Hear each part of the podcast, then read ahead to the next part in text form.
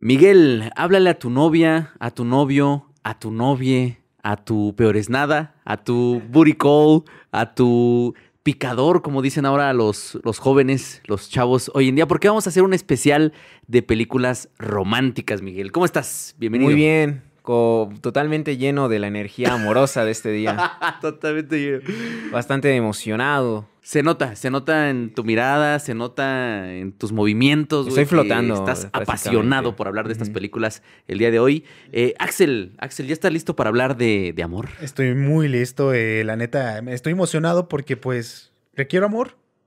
Sí, sí, es- parte de, de esto también. Este, no estamos buscando aquí eh, pareja, pero a lo mejor hacemos un concurso No, para que Axel encuentre alguna cinéfila, cinéfilo o cinéfile, Axel. Cinéfila. No, cinéfila. Una Sí, cinéfila. por hay alguna cinéfila eh, en Instagram, pueden hacer el trámite. Síganos en Instagram, Cine para Todos OF. Ahí nos pueden seguir porque vamos a estar subiendo contenido eh, 100% Erótico. original. Puede ser, pues por eso es el OF. Ahora sí aplica el OF, porque está subiendo contenido erótico. Y ahora sí, cada quien trae cinco eh, películas eh, que tenemos breves comentarios, pero que son recomendaciones y que ustedes pueden ver porque son el epítome del romance. Para ver en pareja. Para ver en pareja, para ver empiernados con, con la esposa, con el esposo, con el amante. Se vale. Con lo que sea. Aquí lo que sea, güey, ¿no? Con lo que se mueva, como dicen ahí, ¿no? Este, pero bueno, Miguel, ¿tu primera película cuál es? Yo quiero comenzar con el amor raro, eh, incómodo, porque en realidad el amor es bastante incómodo y sobre todo cuando lo estás viendo en tercera persona, no me dejarán mentir. Y este no puede ser más raro que es I am a cyborg, but that's okay. Soy un cyborg, pero eso está bien, del gran director coreano Park Chan-wook. Eh, una película, a mí me encanta porque muchas veces romantizamos las enfermedades mentales y esta igual y puede que caiga un poquito en ello, pero también nos lo deja ver que es algo preocupante, ¿no? Es que es, que es al fin de cuentas una enfermedad mental y no por eso significa que sea algo, algo malo, ¿no? O sea, no es este, no están condenados ni son seres miserables, al contrario, o sea, están este, cada quien en su propio mundo y aún así eh, los protagonistas de esta película se cruzan y empiezan a crear una especie de vínculo que es de todo, pero menos convencional y aún así bastante, bastante genuino. Hay escenas sumamente hermosas, que es de las películas, creo que estéticamente más tiernas de eh, Park Chan-wook, ¿no? Debo decirlo. Eh, también con este humor frenético, satírico, ¿no? Este, que, suele ocupar.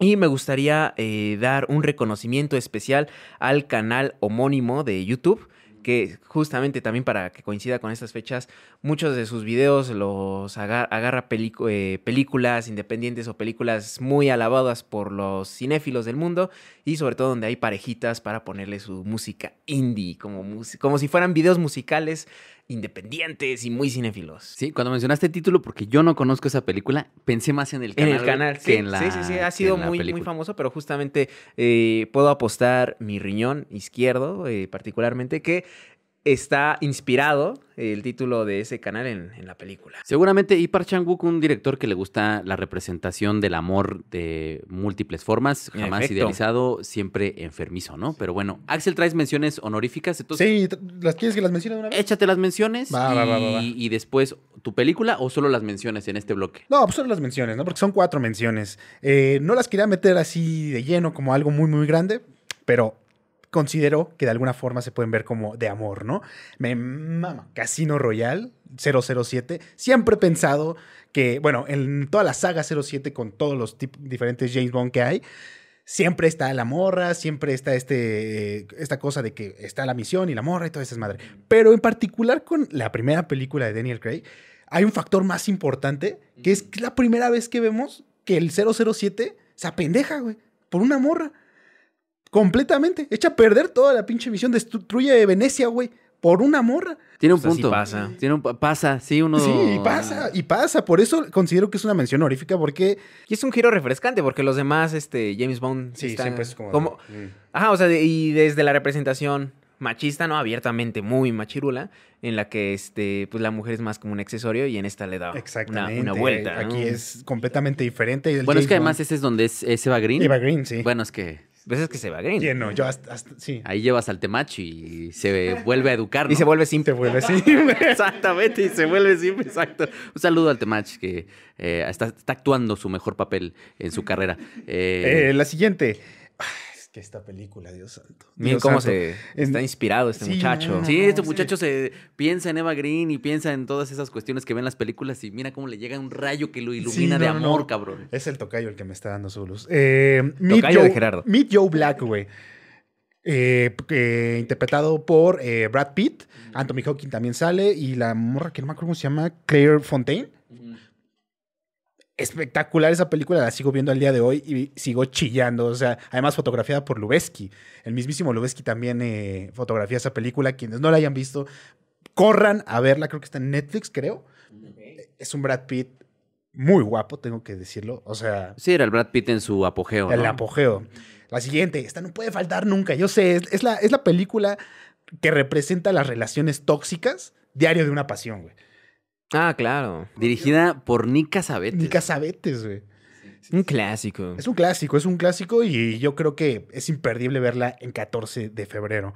Y la última, aunque eh, no es como tal romántica, pero yo creo que es una película que representa muy bien el amor. Precisamente, Amor, de, mi, de Michel Haneke. Haneke. Sí, sí, sí, Michael Haneke, que digo, bueno, si, si ustedes están pensando en una, eh, digamos, un maratón romántico, No, no ay. pongan Amor de Haneke, pero sí es una gran película sobre, eh, que aquí yo tengo una, el dejar ir, que la que hoy voy a Sí, hablar. eso, es- este, eso es más cuando ya tiene que ver con el terminaste Miguel. con, alguien, ¿no? Y es No, como- yo creo que más bien cuando, cuando, quiere, cuando te- tienes la duda de qué es el amor, yo creo que por ahí va. Yo también, yo también estoy con el gran Trin- reflexión, Trintignant y filosofando. esta señora, este, Emanuel, algo que por ahí el tocayo ahorita nos va a pasar el nombre porque es el que nos apoya con los datos. Eh, yo traigo cinco películas. La primera, miren, yo no soy fan del musical. Hay algo que me, justo me genera la, la emoción contraria al amor, que es el odio, que son los musicales, güey. No los soporto, no los tolero, güey. Pero hay un musical del cual fui fan en la secundaria y en la preparatoria. Emanuel Riva, gracias, Tocayo.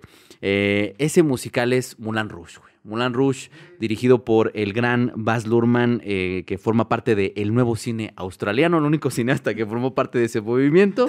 Este, Primero y último. Gran Gran movimiento, movimiento. gran movimiento cinematográfico configurado por el buen Baz Luhrmann. Y bueno, ¿qué les digo? Tiene, Caro me estaba platicando porque ella sí incluso actuó teatro musical y es quien me ha más o menos educado en el arte del musical. Me decía que es lo que se le conoce como un jukebox, ¿no? ¿Por qué? Porque es una especie de rocola, ¿no? ¿Por qué? Por la selección musical que tiene, que son reinterpretaciones de algunos de los temas más populares de los ochentas, ¿no? Cuando haces esa como mezcolanza, se le conoce como musical de rocola. Y este, ahí me enamoré tanto de Nicole Kidman, obviamente, digo, ¿quién no, quién no está enamorado de Nicole Kidman?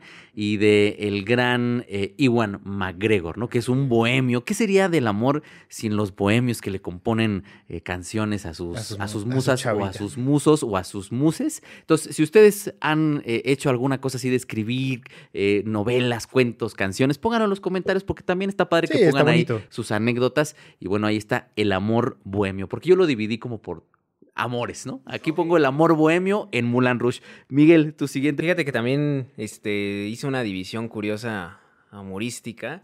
Y aquí viene, ah, es una mención doble, ¿no? De Estudio Ghibli, además. La colina de las amapolas del, este, muy odiado por su padre, director Goro Miyazaki. Ahí no hay amor, güey. Ahí no Ahí no hay hay amor, amor, ahí no hubo amor, Ay, güey. amor, Ni modo, pues el señor Goro pues se refugia en sus películas, ¿no? Para, para encontrar ese amor que nunca tuvo. Eh, la colina de las amapolas es la primera de esta este, dupla. Es más un comic of age, ¿no? Es más sobre un descubrimiento y de hecho está muy relacionada con, con la familia, ¿no? Con este, una juventud que está revisitando el pasado, ¿no? Para definir su, su porvenir. ¿no? Lo, lo meto en esta sección, esta sección porque también empieza a abarcar el amor juvenil, un amor juvenil muy, este, diría yo, apasionado en su japonesa forma de ser, eh, en la que hay un giro que es, ah, caray, se trataba de mi hermano. Perdón por el spoiler, pero eso es lo más curioso de la ya película. dijeron, ya dijeron que la- el pinche letrerito que pone el tocayo ahí escondidito en la esquina de spoiler en- alert. en blanco, Y en pero blanco, aquí. ahí lo pone ahí en la esquina del tocayo. spoiler alert que no funciona, entonces el tocayo tendrá que encontrar formas más ingeniosas, güey, de avisar que se aproxima un spoiler. Pero bueno, dale, Miguel. Es, es una cosa muy curiosa ver cómo dos jóvenes están este, cada vez estrechando un vínculo, ¿no? Y dicen, vaya, parece que coincidimos mucho en nuestros Parecemos temas familiares, como que tenemos mucho en común. Y, ah, bueno, pues es que eres mi hermano, ya veo, ya veo hacia dónde gira todo esto. Eh, y luego tenemos el recuerdo de Marnie, ¿no? De este Hiromasa Yanebayashi. Eh, este, esa creo que es la mejor película que tienen ambos directores, bueno, sus respectivas películas, en, en mi opinión. El recuerdo de Marnie es sobre una chica introvertida de 12 años que, que tiene un gran talento para dibujar, pero tiene como una, una pésima eh, forma de autopercibirse, ¿no? Tiene como una muy baja autoestima. Síndrome del impostor, ¿no? Tiene como un síndrome Falta del de amor muy- propio. ¿no? Ajá, y una falta de amor propio. Sin embargo, en un viaje a la playa va a descubrir este, pues una, una especie de, de fantasía que no nos terminamos de explicar con una eh, chiquilla de su edad. ¿No? Pero de épocas anteriores. Y, eh, spoiler alert, termina siendo su abuela. No sé qué tiene. Miguel, Miguel hoy, hoy trae un amor desmedido, güey. Es una- por es el un amor- spoiler. No, hoy, hoy viene amando el contarte la película de Lo siento, a pero fin. es- Miguel, este- detén ese amor hacia el spoiler, güey. Eh, Es a final déjalo de ir, cuentas mi- déjalo ir, mi, güey. amor que nunca va a terminar hacia el spoiler. Y además que siempre quise como eh, analizar esta parte de, de Ghibli, ¿no? El, el amor eh, medio extraño, ¿no? El amor incómodo y que nos, pues nos dice una verdad muy fuerte de que Estudio Ghibli no está en Japón, está en Monterrey. Completamente, completamente. Y lo que genera la ausencia, la falta de amor paterno, ¿no? En Goro Miyazaki, ahí vean sus películas y detectarán los traumas. Eh, Axel, tu siguiente película sin, sin contarlas. pues, Sí, no, no, no. no. Esta, esta de todos modos es un clásico que de hecho cualquiera que haya tenido Canal 5, más bien tele, porque la habrá visto en algún momento, es un clásico y además de las pocas películas que me gustan de este actor, Adam Sandler, como si fuera tu primera vez. Ah, Como si fuera la primera vez. un clásico eh, reinterpretado por Mauricio Valle con la interpretación notable y sobresaliente y destacada de Badir Derbez. No, no, no, por favor. Un eh, gran remake. Eso no pasó. No lo he visto el remake, pero No, es un no, clásico. No, nadie. Perdón. Ni siquiera su padre. Muy Muy probablemente. probablemente sí. Pero bueno, esta película, para quienes no lo sepan, es de un Adam Sandler, un güey que, pues, se puede decir, no, no es man el- child, como en todas sus películas. ¿no? Ajá, exactamente. Es Adam Sandler siendo Ad- Adam Sandler en todas sus películas. Y curiosamente siempre es un güey que tiene suerte con las morras. De repente un día llega a, a un café, ve a una morra que la trae, empieza a hacer plática, todo chingón. Y al día siguiente, cuando le va a regresar la plática de nuevo para ver si saca algo más, ella no se acuerda de él. Y de eso va la película, básicamente, de una morra que por ciertas circunstancias olvida todo al día siguiente. Y está muy perrón porque, eh, aunque sí es muy chistoso, me encanta que el personaje de Adam Sandler en esta ocasión sí crece. O sea, se da la oportunidad de crecer, de cambiar, de hacer un arco y pues bueno, re- redesignificar el amor, ¿no? Que cambia día con día, porque te lo dejan claro, no siempre funciona. Sí, sí, sí, sí. No, y además, eh, digo, dentro de toda su filmografía, muy pocas sus- de sus películas tiene, digamos, buenos guiones. Y esta es una de las, eh, se ha vuelto un clásico y es una de las comedias más celebradas y tiene un remake, güey, porque tiene un muy buen guion, Sí, porque sí, tiene sí. ese equilibrio entre momentos cómicos y momentos sumamente, eh, dijeran algunos, dramáticos, ¿no? Pero tiene estos momentos de tensión, de seriedad y está jugando con ellos y tiene un muy buen cast, güey, la neta. Sí, sí, sí. Y, y también caen cosas, como dices, un poquito más serias, como es el hecho de, está bien lo que está haciendo, ¿no? Claro, de hecho, juega con eso, ¿no? O sea, y sobre todo en su clímax, tiene un clímax muy interesante al respecto. Sí, pero bueno, yo traigo, yo me voy a ver muy mamador, güey. Yo me voy a ir a la década de los 20 del siglo pasado, en la era silente, güey. Una película que le dejo a mis alumnos porque sí se me hace una de las más chingonas en la historia del cine, no nada más de amor, güey, en la historia del cine como tal, que es Sunrise, A Song of Two Humans, de F.W. Murnau, que trata de un eh, matrimonio resquebrajado, eh, cuestionado, eh, principalmente por, la, por parte del hombre. Digo, creo que algunas de las lecturas que podrían salir actualmente es justo lo que mencionaba Miguel, a lo mejor una visión machista o una visión en la que, pues sí, las mujeres incluso están divididas en dos claramente, ¿no? Y las, las dos son eh, mecanismos para cuestionar al propio protagonista que, que está decidiendo si se queda con su esposa o no. Por distintas razones, pero tiene, una, un- tiene varias cuestiones que estaban muy adelantadas a la época en la que se filmó, como por ejemplo un plano bellísimo que es un, un traveling que está siguiendo a su protagonista con la luz de la luna al fondo y pues, mover una cámara. Digo, ahorita tenemos tres cámaras que son chiquititas, pero en aquella época era mover una cámara de 70 Monstruos. kilos, era muy difícil y ese, y ese tipo de movimientos que hacía Murno en aquella época fueron muy revolucionarios, ¿no? Entonces, desde la parte cinematográfica está muy chingona y además tiene una escena que se lleva a cabo en una iglesia que es monumental, ¿no? Donde este personaje por fin decide qué es lo que va a hacer y qué es lo que no va a hacer, que es maravillosa y a mí, aunque es silente, la sigo viendo y me sigue conmoviendo No profundamente. sé por qué siento que si alguien la pone en su plan de amoroso del 14 de febrero, va a terminar todo menos viendo la película. Puede ser, Sí, puede ¿no? ser, se, sí, sí, se- sí. se da la oportunidad, imagínate. Sí, pues estás es una película ahí, silente, eh, güey, blanco y negro. Pero está bien, a lo mejor es un pretexto para. Vamos a ver una película, vamos a poner el Netflix y termina uno este, haciendo otras cosas. eh, Sí, o tal vez es más como interesantes, em, ¿no? quiere hacer otras cosas y de repente su compañero te dice, eh, O peor, esto es un peliculón, ¿no? o peor Estás tantito, Puede ¿no? pasar, Vas güey. con, vas con la pareja y, ah, voy a poner esta película, es silente, mi amor. Si estás con un cinéfilo mamador, güey, uff, el, vinito, el puro, ¿no? Ahí se va a El poner. puro, El cigarro. El puro, güey, el puro, no mames. No mames. Pero bueno, todo, ¿eh? vean Sunrise, A Song of Two Humans. Miguel, tu siguiente recomendación. Ahora vamos a pasar al terreno del poliamor. Esta película no estoy seguro si ya la había recomendado en el pasado, pero seguramente no fue en una de estas este, recopilaciones de, de San Valentín. Se trata de El Doctor Marston y las Mujeres Maravilla. Aquí le pusieron y la Mujer Maravilla, pero en realidad el título original es And the Wonder Women. ¿No? Porque es este, la historia justamente del creador de la Mujer Maravilla y su relación poliamorosa con su esposa Elizabeth y Olive. Es una historia muy, muy interesante, la verdad. Y aquí juegan un poco con la realidad, algo que no dejó muy satisfechas a los familiares, ¿no? De, de, estas, este, de estas personas, porque decían, ah, es que no iba por este lado. Sin embargo, dijeron, aquí nos vale, esto es una película, y vamos a jugar este, con este elemento. Lo cual me parece bastante, bastante interesante. La película es como muy convencionalita, ¿no? A decir verdad. Eh, sin embargo, tiene al- varios planos que me parecen muy, muy, muy bonitos, ¿no? O sea, perdón la, la palabra tan simplona, pero sí, o sea, son como este, una composición bastante simple, pero muy bien trabajada y sobre todo con iluminaciones doradas, como le gusta este, las iluminaciones doradas a la directora Ángela Robinson, quien solamente eh, yo la conocía por Herbie a toda máquina. Gran película. el, el remake que le hizo este, al clásico de Herbie en, en 2005 y que de repente este, esta es como su película creo que más destacada por la crítica y ya de ahí pues no ha salido como más que en otros, ahora sí que películas sumamente olvidables, ¿no? Que, que ahorita que dijiste, perdón, perdón, Axel, que dijiste lo de lo, lo de lo dorado, lo de este baño dorado que hay en la imagen.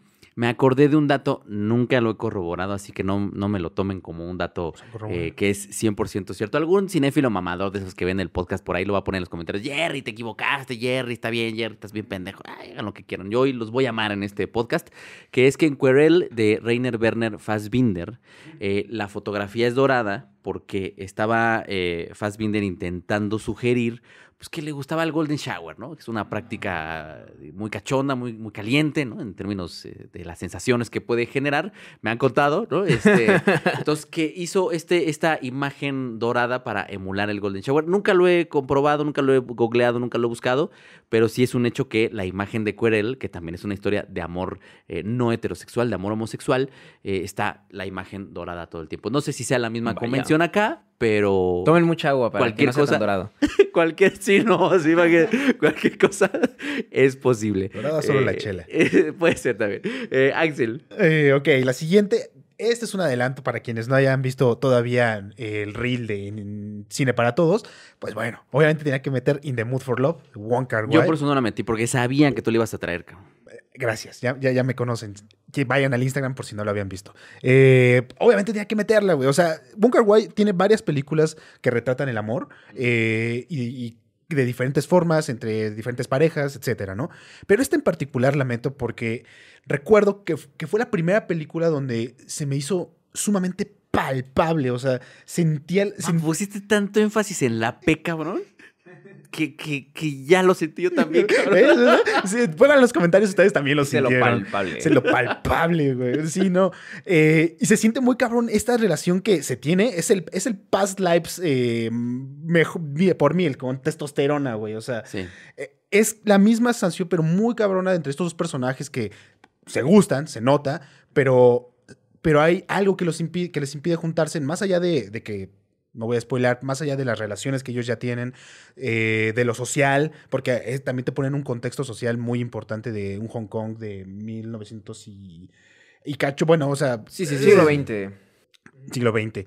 Entonces, me parece bien interesante que todas estas cuestiones, que son muchas, se interponen entre nuestros dos protagonistas y aún así es tan palpable el amor. Se siente, se siente muchísimo y te desespera el, el que uno y el otro no jale, pero al final la resolución que da la película se me hace extraordinaria porque no se va por lo fácil, ni no por lo fácil de, de dejar y, o de quedarse, ¿no? No voy, a, no voy a adelantarles por si no lo han visto, sino más bien se vuelve todavía más complejo para cada uno de los dos protagonistas por el lado que se decidieron ir. Además que está acompañado de una excelente fotografía eh, de Christopher, Christopher Doyle, de Duque Fang, ajá. Es increíble. O sea, tienen que verla si no la han visto. Sí, claro, es un, es un clasicote del cine hongkonés y obviamente de Wong Kar Wai es como su broche de... Es como de las películas con las que puedes comenzar, ¿no? O sea, referenciado incluso en este todo en todas partes al mismo tiempo. Eh, no, referenciaron Past Lives, lo dijimos Eh, la semana en- pasada, pero Past Lives es un súper homenaje a, a Wong Kar Wai. Yo también creo que Wong Kar Wai lo hace, lo hace mucho mejor. Sí, claro, este, y yo también me gusta destacar el hecho de que la sutileza, ¿no? En el, en el lenguaje del, del amor de estos Sí. personajes. O sea, creo que es bien, bien interesante. Ah, Yo, yo, o sea, voy a decir una babosada, pero yo tengo un problema con las películas, este, bueno, con los personajes, más bien, no con las películas, sino con los personajes que incumplen con los acuerdos de, de, de pareja, ¿no? O sea, me caen mal, ¿no? O sea, es- no, Ah, no digo que sean malos personajes, nada de eso, pero, este, curiosamente me pasa con, con encuentros cercanos de- del tercer tipo. El protagonista, este, llega a caerme demasiado mal. No Que digo que- también hablando de, o sea, lo mencionamos en Adam, Sand- Adam Sandler, también es un niño hombre, ¿no? El protagonista de, de Encuentros Cercanos es otro niño hombre. Es, ajá, es otro Manchild.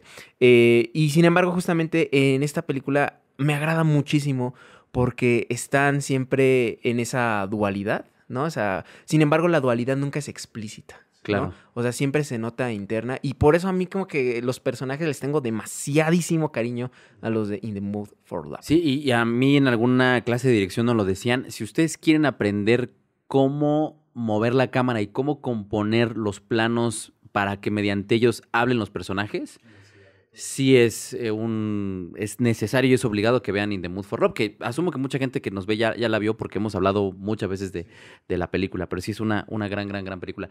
Yo ahora me voy a ir por una obra contemporánea, 2011, si no mal recuerdo, dirigida por Steve McQueen. Acuérdense que hay dos Steve McQueens, el Steve McQueen chido, porque el otro no era tan chido, güey. En la realidad no era tan, tan buen pedo.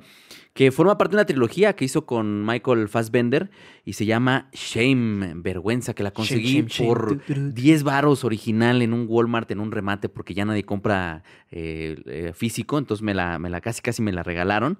Y acá más bien es como la imposibilidad de amar. ¿no? Es, eh, Una parte del conflicto interno que tiene el personaje es que no puede sentir algo por, por quien en teoría le tendría que importar.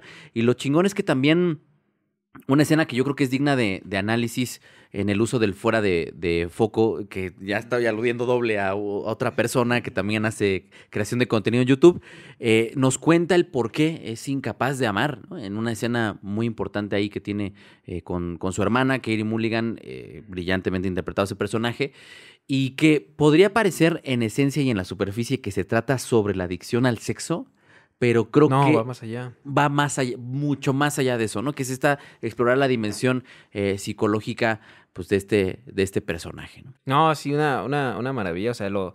Además, lo interesante de la película es que te recibe con casi una cachetada, ¿no? Te recibe con, un, con, una, cache- Cachetadón. con una cachetada, como dice en el barrio, una cachetada guajolotera, ¿no? Usted piense, no, espérate. piense en un guajolote y piense que está recibiendo una cachetada de- de- del guajolote. y te recibe con una... Que además ahí la, la anécdota yo la compré porque había leído que era una interpretación magistral de Michael Fassbender, que lo es y que era una dirección monumental y eh, justo iba terminando la escuela de cine y, y decidí verla con mi papá, ¿no? Entonces estábamos los dos sentados y hay un primer plano primer- un primerísimo, primer plano, como güey. dicen los españoles. Y los dos, se los juro, se los juro, se los juro, que los dos en ese momento hicimos, o sea, hicimos acá, como que, como que sentíamos que, que, que nos la iban a embarrar en la cara. Esa cachetada guajolote. Entonces nos hicimos para atrás y nos volteamos a ver así como diciendo, órale, güey, esto va a estar, va a estar fuerte. Piensas en un principio que va a estar fuerte en el sentido físico, pero termina estando fuerte en el sentido psicológico. Sí. o sea, Sí. cuando termina, créanme que, que nos te- terminamos con esa sensación de que estábamos sucios, ¿no? O sea, no, no- no sucios por el, por el sexo, sino por sucios por, por, por esa incapacidad de, de amar, esa incapacidad de relacionarse la con los demás. shame. Exacto, Sí, exacto. vergüenza. Lo- lo- lo- es que lo fuerte es que ese título sí lo sientes como, como espectador, no con el personaje, sino tú como espectador sí terminas sin- sintiéndote avergonzado por muchas cosas que pasan eh, en la historia. Entonces, sí, véanla, no con su familia, no la vean con, su, con sus hermanos, ¿O con sus papás, con sus mamás, o dependiendo de qué tipo de familia tengan, eh, véanla, pero, pero es una gran película, güey, de Steve McQueen. Dato curioso, esa película la vi gracias al curso de dirección de Gerardo. Sí, Así es. Sí, sí, sí. Y, y- y muy infravalorada, güey, creo, ¿no? Que muy, pasó mucho Muy desapercibida. desapercibido, ¿no? O sea, me recuerdo que cuando salió precisamente fue como de, ah, gran actuación de Michael, ¿no? Y todo fregón. Pasó y nadie, no se siguió hablando de ella. O sea, tal vez se medio opacó porque después salieron las de X-Men y todas estas madres que como que dejaron muy atrás esa actuación en específico de ese güey. Pero hubo un momento cuando hizo esa película que hizo varias de bajo presupuesto donde se exploran cosas muy cabronas. Así que la trilogía la conforma Hunger, Shame y 12 años de esclavo, ¿no? Que es como esa trilogía donde aparece el, el Don, Mike, el Don Michael, ¿no? Después de ver ese primer plano dice Don Michael Fassbender. Respeto a quien merece. Miguel, sí, respect, güey. Eh, sí, calza grande el buen Michael Fassbender, ¿no? Este. Eh, Miguel, tu siguiente película. Ahora los voy a sacar un poco de la vergüenza. Muchas gracias, güey. por- Sí. con esta película igual y nos vamos un poco a las risas. Este, que también es sobre el poliamor, pero ahora invertido de forma sutil, ¿no? Debo decir, sí, aquí en el Doctor Marston y las Mujeres Maravillas era un señor y dos señoritas. En esta es una señorita y dos señorones. Y además, hermanos. Oye, estamos... Esta parte de la, de, de la familia. o sea, O sea, que el tocayo, güey, toda la parte de Miguel, güey, ponga que va a haber spoilers, güey. De alguna manera pon Miguel, grábate. No, Miguel, es que eso, no es spoiler. Es Ah, que son hermanos, eh, eran hermanos en la vida real, eran en paz descansen. Se trata de dos fantasmas y una muchacha. Nunca habían visto que este, se trataban de un amorío entre dos hombres y justamente la que parecía eh, la manzana de la discordia, que era la actriz Ana Luisa, este, ¿cómo se llama? Pe- Pelufo, oye, güey, Ana Luisa Pelufo. Qué cagado nombre, perdón. Disculpen a, a la señora maestra Ana Luisa Pelufo. Una disculpa hasta el más allá. Eh, es famosísima, famosísima la escena en donde Loco Valdés está este, bailando y se caracteriza, hace blackface y este viste de, de, de nazi, ¿no? Y este, bueno, sale en esta película donde son dos este, señores como de la alta sociedad y siempre estuvieron enamorados de una misma persona que al final pues nunca se decidió por ninguno de ellos dos y vivieron décadas y décadas como fantasmitas, ¿no? De ahí viene la historia.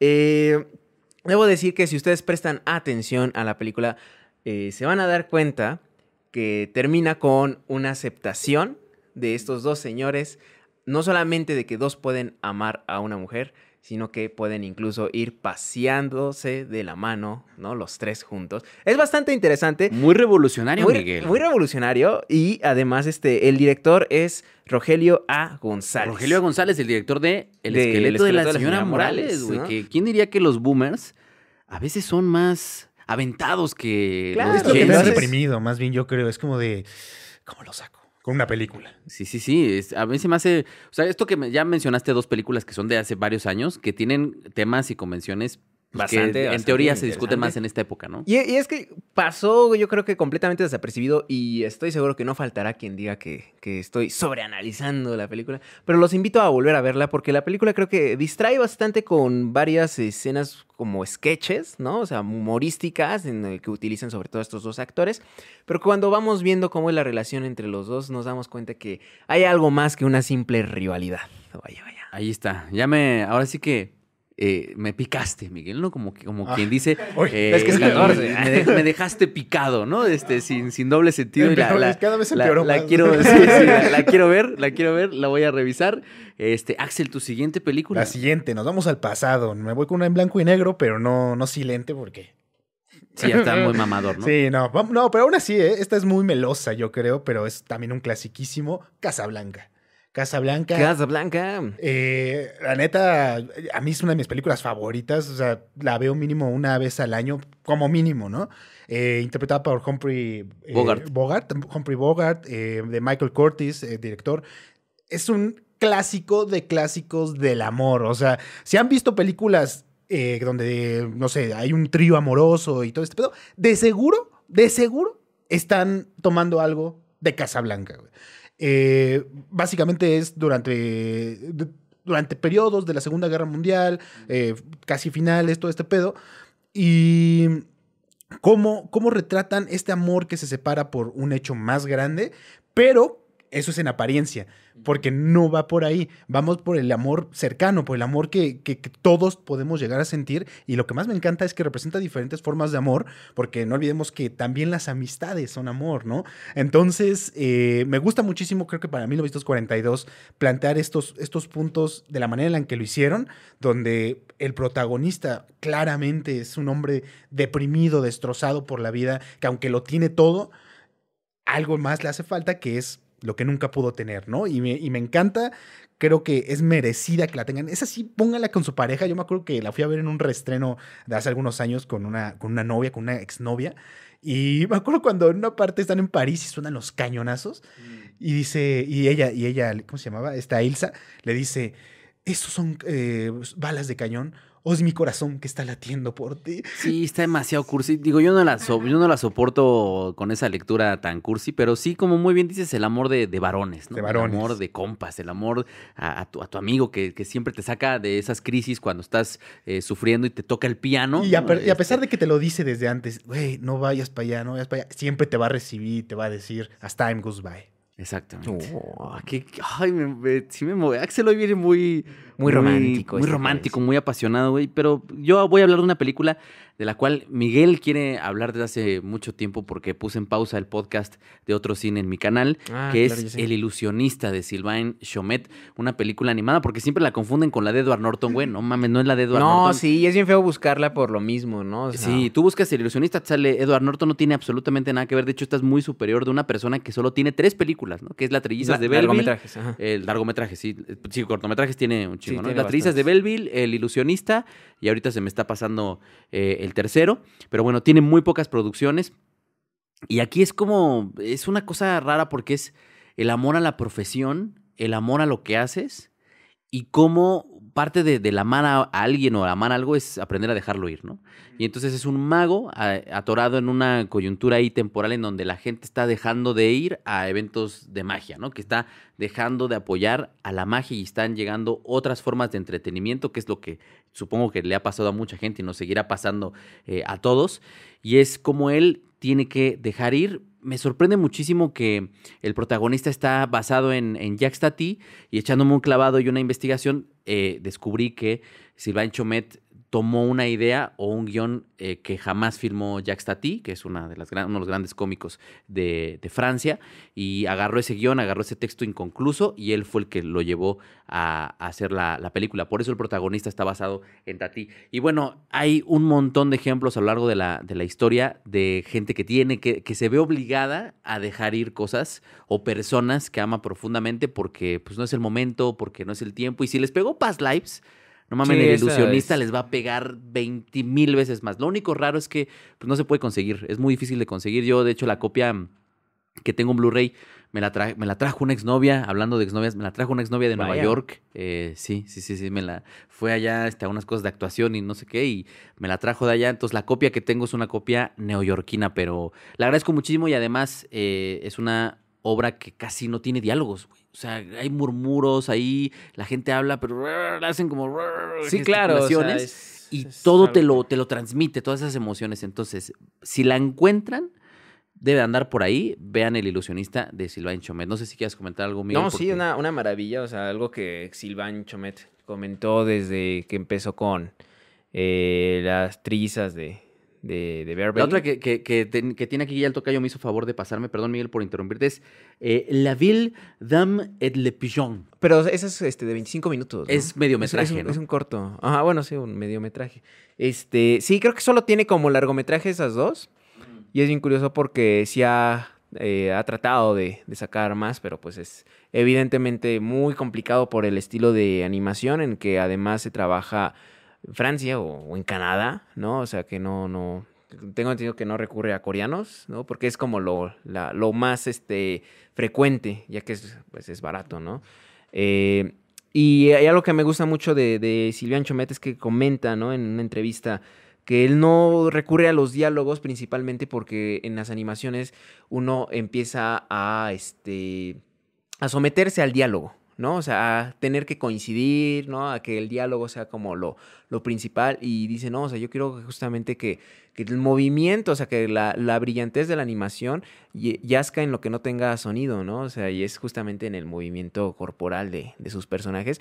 Y sí, o sea, es es súper, este, es muy, eh, no, no sé, esta película como que es muy linda en ese sentido, o sea, de ver cómo, cómo hay un enamoramiento, pero que también poco a poco se va, este, pues desprendiendo, ¿no? Y es, este, que coincide además con, con un, un personaje que está hallándose en un, en un mundo que ya no es tan amable con él, ¿no? Completamente. Y nada más para, para complementar antes de que Miguel vaya a su siguiente película, Silvan Chomet compone la música. También. Y es uno de los soundtracks más chingones que van a oír en su perra vida. güey. Me la antojaron, ¿eh? Sí, es, es un gran señor. Al final de cuentas, este, cuando hizo el- la colaboración con los Simpsons, el Coach Gag, él hizo también una melodía que, o sea, he estado como pidiendo, o sea, buscando que, que se publique por aparte, ¿no? Porque la verdad es que es una chulada de, de melodía. Eh, y también compuesta por el señor Chomet, ¿no? sí, O sea, un gran, locura. gran compositor también. Miguel, tu siguiente película, última Sí, película. o mi, película. última película. este, es mexicana del 2011 y también es, bueno, este es un mediometraje. Eh, la verdad es que estoy muy confundido con qué es un corto, qué es un medio, ¿no? Eh, ya que este lo encontré en sección de cortos de, del CCC, ¿no? Este, y honestamente fue de la sección de cortos este, que está en Filmin Latino y que también esta en particular la pueden encontrar en, YouTube. No, es de los que de las películas o de los cortos trabajos estudiantiles que más me han gustado. O sea, en serio que he dicho, wow, eh, qué maravillosa película. Eh, Una cama para Valentina, así se llama. Este es el director Inti Aldazoro, ¿no? Y, y me parece que ha sido eh, lo único que, que, bueno, al menos que le he encontrado, ¿no? En internet, incluso en, en IMDB lo acreditan por Eli, pero realmente no, bueno, no lo dirigió, él, él estuvo ahí asistiendo. Eh, y honestamente me, me parece algo este, triste que no tenga más películas porque el estilo que muestra en Una cama para Valentina parece muy genuino. Es este, este es un amor ya consolidado y eso a mí me gustó mucho. Es un amor hasta muy familiar, ¿no? Pero también trágico en el sentido de que se trata de, sin, sin querer abarcar spoilers, eh, el protagonista está pues está con una este, situación precaria económica, ¿no? En su trabajo no lo está tratando bien y este quiere hacerle un, regalo a su esposa, ¿no? O sea, el amor que se ve que tienen estos dos personajes es eh, sumamente genuino, ¿no?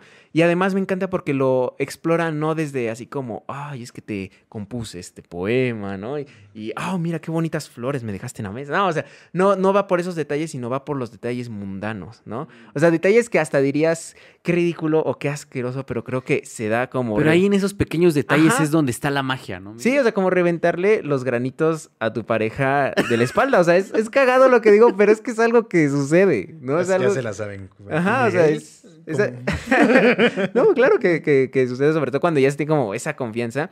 Y en esa película nos lo va mostrando. No cerrar la puerta y me del baño, parece ¿no? sumamente... me parecen sumamente, este... eh, encantadores sus, sus personajes, o sea, la travesía que va pasando el protagonista para poder eh, darle un regalo a su, a su esposa, ¿no? Es este, te deja picado, ¿no? Y, y los 46 minutos, o bueno, los 48 minutos, perdón, que dura el, este, el mediometraje, o sea, neta se siente como un corto, ¿no? Porque se te va volando y es, a mí me parece que de las de los trabajos estudiantiles, sobre todo, de los más fáciles de identificarse, o sea, de los que logran hacer una conexión genuina con el espectador, porque muchas veces, pues van más hacia el lado poético, más hacia el lado filosófico y todo eso, y en este no, este lo aterriza y lo siento súper eh, mundano y genuino, ¿sabes? lo más cabrón y lo, con lo que me quedo, Miguel, y qué chingón que salió un mediometraje, ¿no? O sea, salió un mediometraje que, que no es común y por ahí alguien nos lo preguntaba en su F7, ¿no? Si los cortos, que qué pensábamos de que la gente creyera que los cortos tenían menos valor que los largometrajes. Aquí lo estás poniendo en el punto más alto de tu. Que digo, no, nunca hablamos si, si tenía orden o no la lista de cada uno. En mi caso, más o menos tienen un orden, pero, pero qué chingón que salió un, medio como parte de la conversación y lo pueden encontrar en el canal del CCC, que de hecho, si se meten al canal del CCC y el de la ENAC ahora, este, pueden encontrar ahí los, los cortometrajes de los alumnos. Entonces ahí funciona también como una especie como de filmoteca de las escuelas, que es algo que deberían hacer todas las pinches escuelas eh, en México, ¿no? Tener su canal de YouTube para que uno pueda ver los trabajos de los alumnos. Y, lo digo, o sea, hay, hay, muy buenos cortos, o sea, no voy a decir que no, pero sí, este, hay otras que la neta me dije, no, no, no, no conecté en absoluto. Pero este sin duda yo lo súper recomiendo, bandita. Así para todo mundo, o sea, para todo mundo, o sea, ver toda así banda mexicana, o sea, pónganselo, pónganse a su compa que trabaje en un Oxxo o que trabaje en la bodega sobre todo, van a ver qué, qué sucede, qué le mueve. Por Jalo, sí. Buena recomendación. Eh, Axel, ¿tu última película? Mi última película, también un clasicazo. O sea, yo, yo, yo, yo, voy, yo estoy poniendo la programación del Canal 5 a principios de los 2000. Un poco lo que me doy pues, cuenta, güey. con eso me alimenté. Esto definió mi forma de ser romántico en la actualidad. Tal vez por eso no tengo morra, pero bueno. Eh, Titanic, obviamente. James Cameron hizo una de las más grandes, no solo película definitiva de lo que fue el desastre del Titanic, sino que aparte de eso logró meter una historia de amor increíble, extraordinaria, que la neta yo al día de hoy sigo chillando con esa película. Mira, se me puso la vemos así. tres, horas y, tres horas y media que se te pasan volando. Es increíble la capacidad que tiene James Cameron de contarte tantas cosas y que no se sienta pesado. Uy, el choque del Titanic se da a la hora de película. Todo lo demás es del desastre tal cual. O sea, nos dio una hora de romance, o sea, de, para armar este amor entre Jack y se fue este, el nombre de Rose. Rose. Nos dio una hora para armar ese amor y lo hace tan efectivo que el resto de la película, que es el desastre como tal, ya te sientes afianzado y crees que sí harían hasta lo imposible por salvarse el uno al otro. Hasta derretir ese iceberg. Hasta derretir el iceberg, ¿no? Se me hace increíble porque yo creo que no es algo fácil que te haga sentir que tan creíble que dos personajes hagan lo que hicieron por eso, ¿no? Tampoco este spoiler, ¿no? no, y, es, digo, ya, quien no haya visto Titanic a estas alturas, sí, no mames, vive en un pinche cerro. Eh. No, porque aparte, uno, justo a mí me había pasado esta, esta cosa de, de que la recuerdas como la parte de la programación, ya sea de Canal 5, Canal 7, y que la veías en la tele y que era una historia de amor y cursilerías y demás. Cuando la volví a ver, de hecho el año pasado, a mí me entró una obsesión de, el atasque de lo que hizo ese cabrón, ¿no? O sea, hay una, me eché un documental que tiene, que está creo que en, en este Disney Plus, donde entran a una, porque cada vez es más difícil entrar al Titanic en la realidad, porque pues ya está muy oxidado y demás. Logran meter ahí un robotcito y, graban unas, este, unas, unas habitaciones y le dicen a Cameron, güey, la recreación que tú hiciste basado en la memoria de tus entrevistados, en lo que decían los textos de la época, no mames, cabrón, te salió igualito, aunque nunca habías visto una recámara dentro del Titanic, te quedó igual, güey. Porque se había visitado, ¿no? En un había visitado, pero no había podido entrar a muchas zonas por, por, tecnología y por presión y distintas cosas. Y al vato lo, está recibiendo la comunicación en, en, sus auriculares y hace un gesto como diciendo, no mamen, güey, lo logré, ¿no? Y le dicen, mira, y así se, según las proyecciones, así se hundió. Y el güey es como, sí, me equivoqué en algunas cositas, pero en otras la atiné. Entonces es un vato que llevaba obsesionado años, güey, con, con, la destrucción del, del, Titanic. Y tiene esta particularidad de que justo eso, logra enfocar la narrativa en un par de personajes y de ahí viene el desastre. O sea, tiene esa, esa convención de primero vamos a, que conozcas a alguien de la tripulación y cuando llegue el, desastre vas a sentir. Sí, porque, o sea, obviamente como condición humana, pues, obviamente sufres ver a la gente que, que, se está cayendo al agua helada. Por supuesto, es normal, ¿no? Pero él lo lleva un poquito más allá. Es, doy un personaje para que te duela aún más, que sientas, que sientas que había alguien que conoces ahí, güey. No, cinematográficamente hablando, güey, es un punto muy alto de la cinematografía hollywoodense. Sí, o sea, es la, la madre de, de un montón de, de referencias, un montón hasta de clichés, ¿no? O sea, de parodias, o sea, es, es, un punto de referencia en la cultura popular, ¿no? O sea, de distintos países, queramos, ¿no? Una, una locura, pero bueno, yo, mi última película es, eh, es el amor loco, güey, el amor destructivo, el que hace ver, hace palidecer al madrazo de Adam Driver en la pared en Marriage Story, que es Posesión, güey. Posesión de Andrei eh, Shulavsky, una auténtica locura. Yo lo decía en el análisis que le hicimos a Zoom F7 que se me hacía una película muy dancística, muy física, inquietante, sí, Lovecraftiana, muy kinestésica, de, de rabietas notablemente eh, eh, protagonizada por Sam Neill, que a mí Sam Neill, eh, obviamente Jurassic Park, ¿no? Pero cuando lo vi acá dije, güey, este cabrón está en otro pedo. Y por supuesto Isabela Gianni, ¿no? En esa, en esa secuencia en la, que, en la que deja ir la leche al metro, pinchazotón de la bolsa y los huevos y se vuelve loca. Y es, una cosa muy cabrona. Una, una de las, de las de los temas que tiene esa película es que cada quien tiene una interpretación bien, bien locota, ¿no? De lo que pasó y el doppelganger y, y que si la criatura y demás.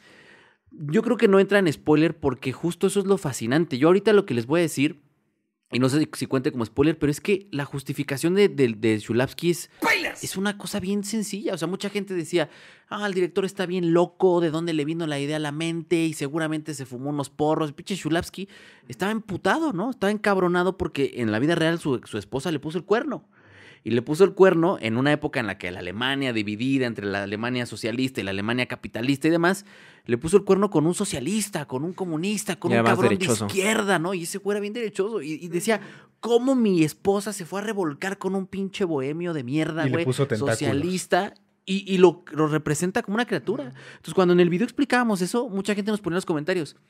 Güey, ¿qué, qué, qué, justificación tan pendeja, ¿no? O, qué, origen tan estúpido. Mi interpretación es mejor que la del director. Y eso es lo bonito de, pues posesión, que, que, uno se puede encontrar ahí, se puede ver o no. Y si ustedes se encuentran en la relación de posesión, no mames, vayan a terapia de pareja porque está muy cabrón esa relación. Pero el origen de la, de la historia es un origen muy básico, muy elemental, que es que te ponen el cuerno, cabrón. Y a partir de ahí surge una cosa visceral, loca, eh, física, agresiva, violenta, grotesca, güey. Y creo que es una de las grandes películas, güey, sobre el amor que he visto en mi vida y es una de mis películas favoritas, güey. Pinche Sam Neill, güey, pónganle una estatua y a Isabela Gianni. Ah, Isabela, es que sobre todo porque esa película justamente hablando, por ejemplo, de referencias, es bien curioso que ha tenido como también otras citas, ¿no? En, bueno, o sea, se me ocurren como dos interesantes. Una en Clímax, ¿no? O sea, en donde justamente la, uno de los personajes va a la Green Room, o algo así llamado, y este, y tiene, empieza como justamente su baile, pero dices, esto es estrellándose en la pared, dices, esto es este, justamente una referencia a, posesión, ¿no? O una inspiración de posesión en la escena del metro. Y por supuesto, este, la región salvaje, ¿no? Y esa criatura tentaculosa en la que aquí le dan la vuelta y dicen, bueno, pues igual, ¿y ¿por qué está hallando este placer? en un ser no humano, ¿no? Eso, eso también me parece como bien interesante, o sea, justamente de partir de, de, tu propia interpretación, ¿no? Y de ahí este, elaborar algo, algo más allá de las palabras del propio director. Sí, una locura. Si no la han visto, neta, véanla eh, y después vean el análisis de Zoom F7 para que ustedes digan, mi análisis estaba más chingón que el origen de esta historia, porque sí, en efecto, es una, es, digamos, viene de un conflicto que a lo mejor y algunos han vivido, algunos no, pero que es muy cotidiano, ¿no? Y que algo Sí, luego estás en el metro y la banda se pone bien loca. Sí, sí, sí, la bandita luego, sí, ves, a una, ves, a un americanista llegando del estadio y dices, ay, güey. Eso se lo vi a Isabel, eso seguro se lo copió Isabela ya. pero bueno, eh, hemos llegado al final de este podcast, eh, porque el Cayo ya nos está correteando. Pero bueno, eh, Miguel, ¿dónde te pueden seguir? Me pueden seguir en Instagram principalmente como eh, maps-2208, en Letterbox como Miguel Portal, al igual que en Twitter, donde también pueden encontrar como arroba portal. Ahí está. Y ya activaste tu Twitter, que eso es una buena noticia. No. Por supuesto que eso no ha pasado, pero. siempre porque siempre lo promete, pero nunca lo hace. Eh, Axel, ¿dónde te pueden encontrar? Eh, me pueden encontrar en Instagram como Axel Chalico 2 y en Twitter como Axel Darío 21. los que me van a seguir a mi letterbox, no se tomen en serio nada, nada. Ya me han estado mandando mensajes como de, güey, ¿por qué tres estrellas y dices que está bien? Vean las de cinco estrellas. No, no, no tengo ninguna clase de autoridad en eso, güey. O sea, Sí, no por allá te reclamaron, lo, que, lo cual significa que sí nos están siguiendo Sí. en las Bien, qué diferentes redes. A mí nada más en Twitter como el guion bajo Lindon y en Instagram Lindon Foto, pero más importante, eh, Cine para Todos OF en Instagram y Cine para Todos 07 en TikTok. Ahí estamos. Y pues nada, váyanse con varias recomendaciones de amor, desamor, de falta de amor paterno con las de Ghibli y demás. Eh, pero bueno, muchas, muchas gracias. Comenten ahí en los comentarios más, más sugerencias, más recomendaciones de películas sobre amor. Espero que disfruten este especial y pues nada, nos vemos la próxima semana. Bye. Saludos.